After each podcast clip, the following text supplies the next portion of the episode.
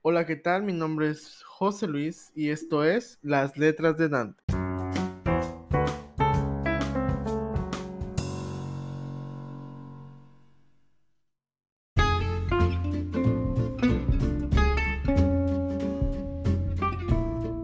Sean bienvenidos una vez más a este su podcast literario, donde cada semana yo les hablaré de un libro distinto, destacando a los autores que se empeñaron en hacer una buena obra y de los que solo escribieron porque no tenían nada mejor que hacer.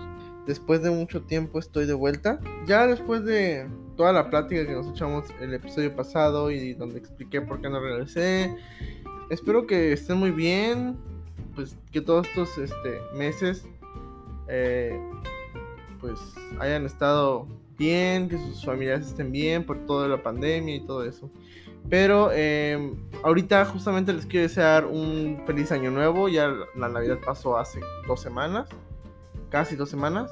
Entonces, pues ahorita lo más reciente es eh, el año nuevo. Espero que este 2021 sea un mejor año para todos. Eh, un mejor año para mí, para mi salud mental, para todos los, para todas las personas.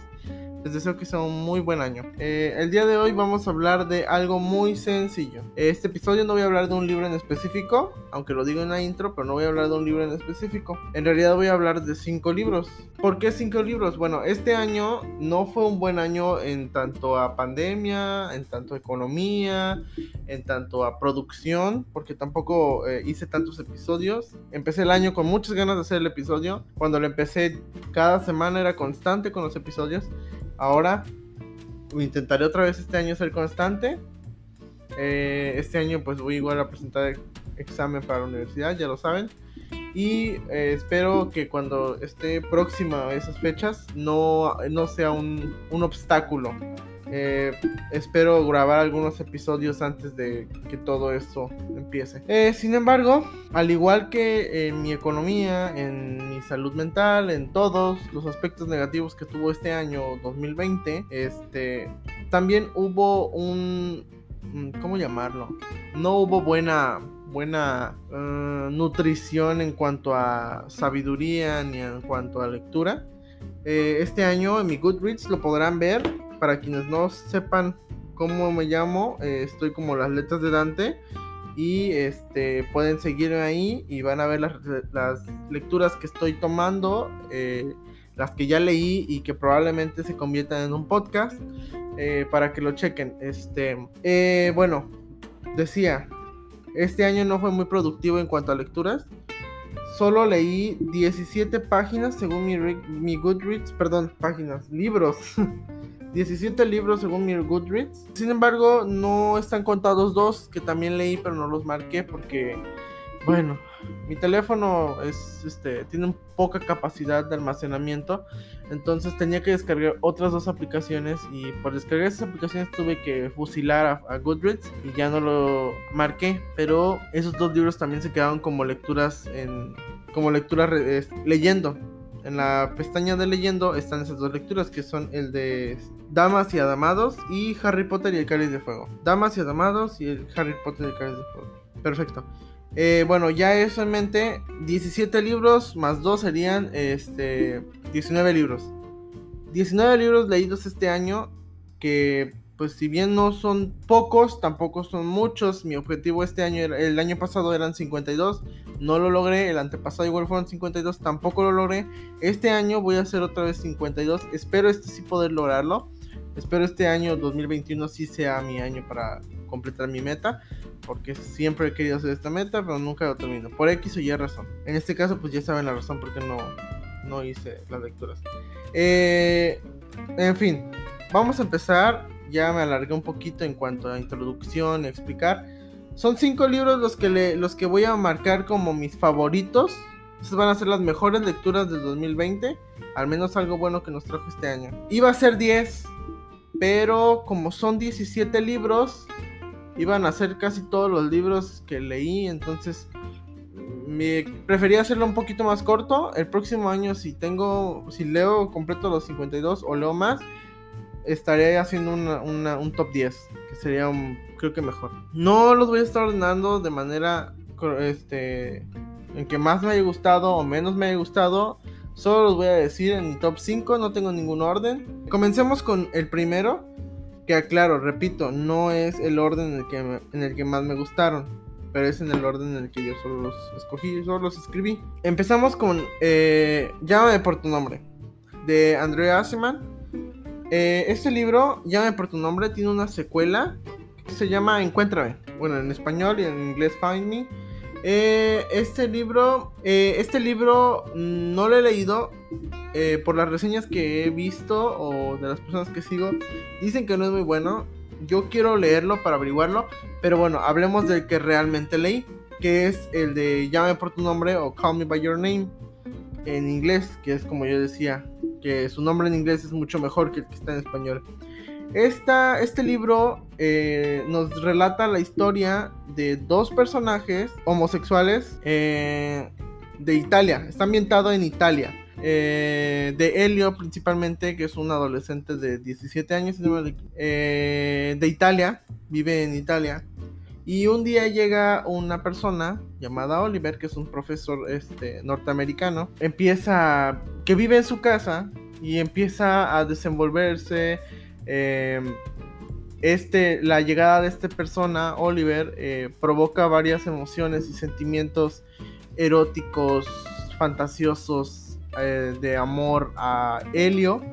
Y eh, en algún punto ellos van a hablar, entablarse una, a entablar una conversación directa e indirectamente en donde ambos lo saben pero ninguno quiere hablar y bueno así se sigue la historia tiene un final muy es de los finales más crudos y dolorosos que he tenido o que he leído. Eh, pero creo que es un final muy bueno para esta novela. Eh, no les digo más para que pues lo lean. Call Me By Your Name de Andreas Mann.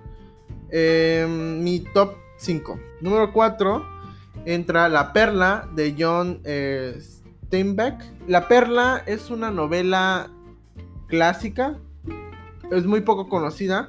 Está inspirada en un cuento mexicano. y por lo tanto está ambientada en un lugar mexicano. Que si no mal recuerdo es este Baja California Sur. Es La Paz creo. Eh, y curiosamente está escrito por un, por un escritor estadounidense. Eh, la historia trata de Kino, que es un pescador, y de su esposa, eh, cuyas sufren porque el doctor, un doctor del pueblo,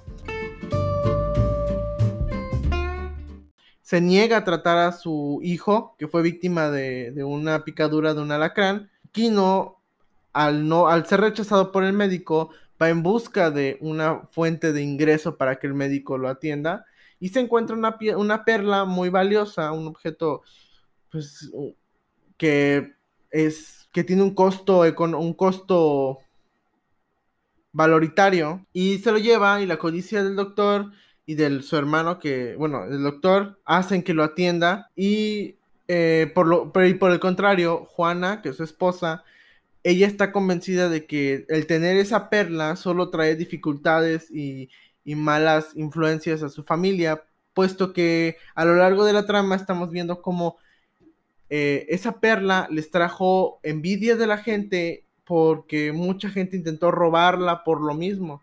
Entonces, eh, el mismo pueblo, si no me equivoco, los llega hasta correr del pueblo por el hecho de que no, no pudieron robar la perla y entonces, pues bueno, no se los sigo contando para que sí lean esta historia, está muy buena.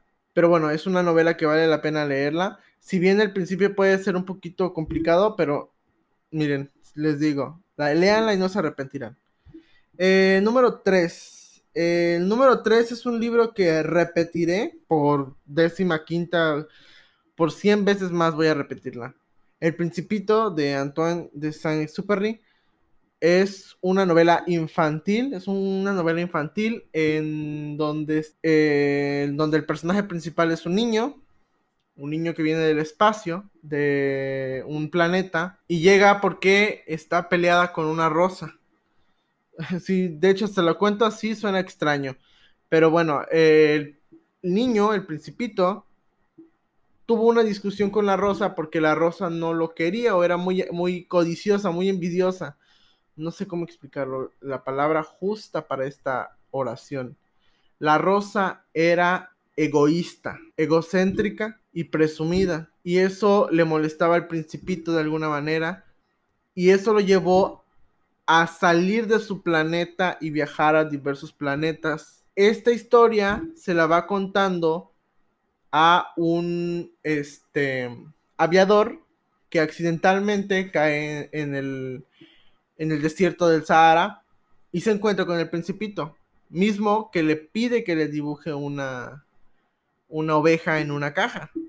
El, el, pues el aviador, al, el piloto, al pues tener otros problemas más grandes como lo es reparar su avión para poder salir del desierto, pues se niega hasta que lo termina haciendo y el principito entiende el dibujo en el que le hizo la oveja.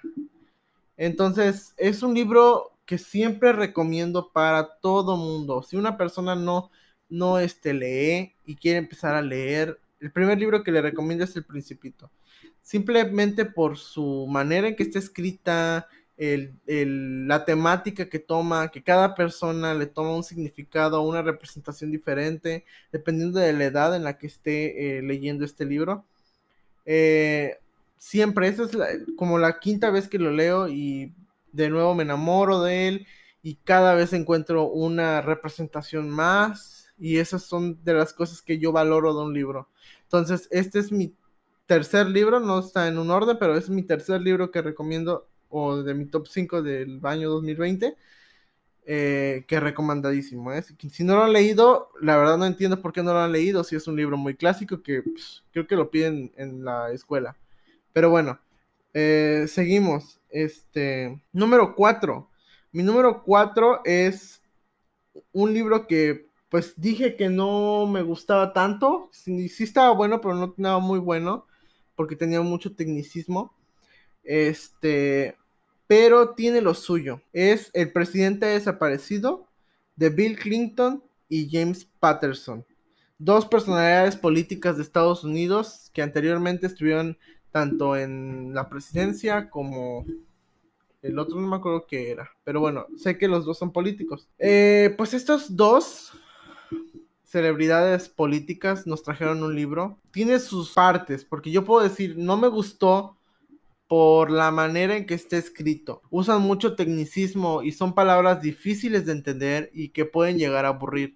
Hay partes que hablan sobre la, el hackeo y que las eh, terminaciones Wi-Fi y no sé qué, pero hablan con demasiados tecnicismos que para una persona que probablemente estudie sistemas lo va a entender y lo va a disfrutar más, pero por, por en lo personal que no estudio sistemas, que estudio todo lo contrario, pues sí puede llegar a aburrir y a sentir eh, fastidio al leer esta parte del libro. Pero es muy entretenido la manera en que se habla. Probablemente, yo lo dije, eh, sería buena una adaptación cinematográfica o en serie de este libro por la manera en que está escrito. Un clásico de acción en donde el presidente está en busca del, está en peligro, pero también actúa como héroe en la historia al tratar de, defender a su país de, los terroristas. Entonces es una historia muy buena, de verdad se los recomiendo, nos la van a disfrutar eh, solo por esa parte que habla un poco de tecnicismos, pero de ahí para allá todo lo demás está perfecto. Ese es número 4. El número 5, para finalizar, otro libro releído del 2019. Eh, que no sé si ya os había dicho, pero este es mi historia de Michelle Obama. Este libro es una autobiografía de Michelle Obama, vaya. Este, y nos habla desde el cómo ella inició con su carrera en la abogacía, este, cómo le costó esa carrera, tanto laboral, económica como emocionalmente, y tanto socialmente igual este, cómo conoció al expresidente, al exmandatario de Estados Unidos, eh, Barack Obama, uno de, si, no es el mejor, uno de los mejores presidentes que ha tenido Estados Unidos y que salvó mucho la nación. Eh, pero bueno, ese no es un tema. Eh, es este, nos habla de cómo Barack Obama inició con su candidatura, cómo la ganó, cómo este, vio venir la entrada de Donald Trump. Es una novela más, no, no novela, es una autobiografía muy política y emocional. ¿Por qué política emocional? Nos habla mucho de política, de cómo este, actúa la política en, la sociedad, eh, cómo piensa la sociedad y cómo el, que llegara una persona eh, de color a la, a la presidencia ayudó al país y liberó a todas las personas afroamericanas. Pero también nos habla emocional porque Michelle Obama sufrió en cuando estaba Obama, Barack Obama en la candidatura, porque perdió tiempo que pudo haber tenido con su familia. Sus hijas perdieron poco de vida social porque pues todo el mundo las conocía y todo el mundo las seguía. Entonces nos habla de eso, nos cuenta sus experiencias eh, y cómo ella, este, probablemente mucha gente también pueda decir, Michelle Obama estaba diciéndolo para hacer un buen libro. Es probable, pero yo lo veo más improbable. El que Michelle Obama dijera que ella no quería esta vida. Ella nunca, ella si le hubiera dado a escoger, habría escogido otra este, vida. Pero bueno, ese fue el número 5. Y como regalo les voy a dar uno más. Eh, es el libro que me gustó mucho, pero yo no lo incluí, pero también quiero mencionarlo. Que es eh, Mi vida sin ti, de Alejandro Sequera. No es tan adulto, es joven. Este libro es un poemario. Yo siempre he dicho que los libros te marcan y te gustan porque los lees en la mejor época que en que los lees, vaya la redundancia. Este libro en particular yo lo leí en una etapa de mi vida, em, se podría decir de desamor, en donde yo estaba triste y llegó este libro, me reconfortó, me sentí, me hizo sentir mejor. Para los que me siguen en Instagram, se habrán dado cuenta, yo lo mencioné cuando leí este libro, etiqueté a, ese escritor que, me gustó mucho su libro y le agradecí eh, que haya eh, este, escrito este libro porque me ayudó bastante. Entonces, el mismo eh, escritor me dijo que, que él se siente muy halagado de que yo le esté diciendo estas cosas. Pues obviamente, ¿no? Es joven en muchas personas se sentirían halagados al, que alguien les agradeciera por lo que han hecho. Entonces, este es uno de los mejores libros que he leído de, amor, desamor en poemario y que me han ayudado a eso. Entonces, pues sí, si tienen un chancecito de leerlo, eh, léanlo, cómprenlo. O está también en audiolibro, que es como yo, lo, como yo lo leí, lo escuché y perfecto, ¿no? Entonces, pues bueno, ahí léanlo. Están mis tops mi top 5 y el extra, que es uno de los que nada más me gustó. Eh, en fin, pues bueno, estos fueron los libros que, que marcaron mi 2020. Eh, yo no quería alargarme mucho para este podcast, pero bueno, no puedo evitarlo. Espero que este podcast sea de su agrado. Compártanlo, por favor.